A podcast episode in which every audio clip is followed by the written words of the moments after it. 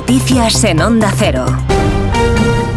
Buenas tardes. Se han retirado ya los tractores de Atocha y los agricultores han ido desalojando las inmediaciones del Ministerio de Agricultura en Madrid, donde una delegación espera ser recibida esta tarde por el ministro Luis Planas. Mira, esto es ahora o nunca. Europa está toda revuelta y esto se paró un poco con el tema de la pandemia.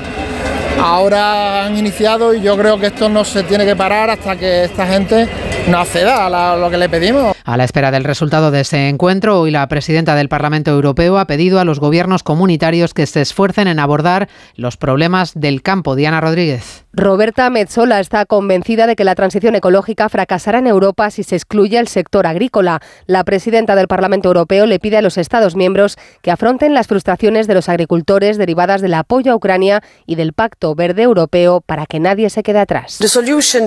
La solución a nuestros desafíos climáticos también debe incluir a nuestros agricultores y al sector agrícola. No debemos dejar a nadie atrás.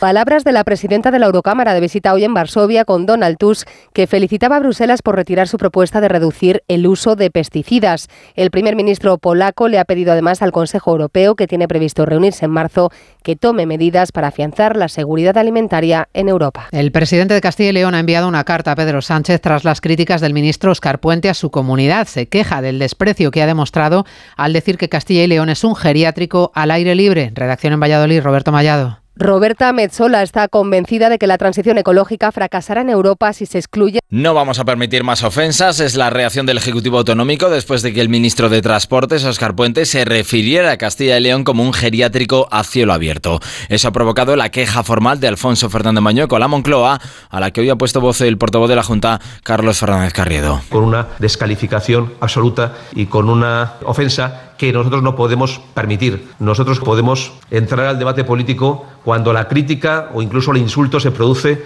hacia una persona, hacia un gobierno, hacia un partido político, hacia un grupo parlamentario, pero no vamos a permitir la ofensa a toda una comunidad autónoma ni vamos a permitir la ofensa a los ciudadanos de esa comunidad autónoma. Y se confía en que si el ministro no pide perdón, al menos que no vuelva a pasar. El Comité de los Derechos del Niño de la ONU ha pedido a España que de manera urgente traslade a un centro de acogida a un menor de 14 años que lleva cuatro días en la calle en Madrid.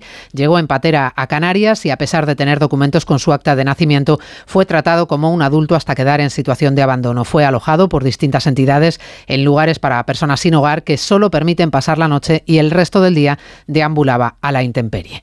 Donald Trump comparece de nuevo este jueves en un tribunal de Manhattan en el que se fijará la fecha del juicio por el caso Stormy Daniels, por el pago a la actriz porno para comprar su silencio. La vista judicial, que empieza a esta hora, llega en plena campaña electoral para volver a la Casa Blanca. Corresponsal Agustín Alcalá. Donald Trump ya está en el Tribunal de Nueva York, donde ha reclamado que es víctima de una interferencia electoral para evitar que gane las elecciones presidenciales de noviembre. El magistrado Juan Merchan ha rechazado ya la petición de Trump de desestimar la denuncia de la Fiscalía del Estado de Nueva York por falsificar recibos de su compañía de los pagos que realizó a Stormy Daniels, la actriz de cine porno, por una noche de pasión en Nevada y engañar a los votantes neoyorquinos antes de las elecciones del 2016. El juez ha anunciado que el juicio contra el expresidente comenzará el próximo día 25 de marzo con la selección de los jurados, lo que significa que probablemente será el primer juicio contra el presidente de los cuatro casos criminales que tiene pendientes. Contamos además que en Talavera la policía ha desarticulado a un grupo delictivo. Ocho detenidos se dedicaban a empadronar de forma fraudulenta a ciudadanos extranjeros. Eva Martínez. Los ocho detenidos formaban parte de una red que captaba inmigrantes en situación de necesidad a los que además de cobrarles por los empadronamientos ofrecían altas en la seguridad social mediante contratos ficticios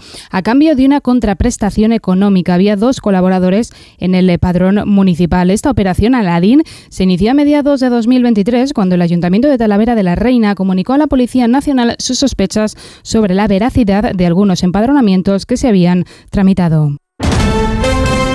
El deporte con Aitor Gómez. Día de citas importantes y de protagonistas. Uno de ellos, Antoine Griezmann, homenajeado hoy por convertirse en el máximo goleador en la historia del Atlético de Madrid. Ha recordado por qué se marchó y por qué decidió volver. Decidí irme porque había llegado al límite mentalmente. Siempre piensas ¿no? que cuando estás en un sitio que fuera es, mejor, entonces eh, lo pensé en este momento. A los meses pues me di cuenta de que no estaba muy feliz donde, donde estaba en, en Madrid, en el Atleti. Me acuerdo el, el mister cuando me llamó el, último día de, mercado eh, en el avión y le dije quiero volver sí o sí. Eh, sabía que me iban a esperar porque había hecho mucho daño y al final pues eh, trabajar y estar calladito. Además, dos ciudades importantes para esta tarde. En menos de dos horas empieza a jugarse en Málaga la Copa del Rey de Baloncesto. A las 6 Real Madrid Ucam Murcia y a las 9 Valencia Gran Canaria. Y en fútbol también a las 9 partido de Conference League en el Villamarín Betis Dinamo de Zagreb. Y en waterpolo, Mundiales de Doha.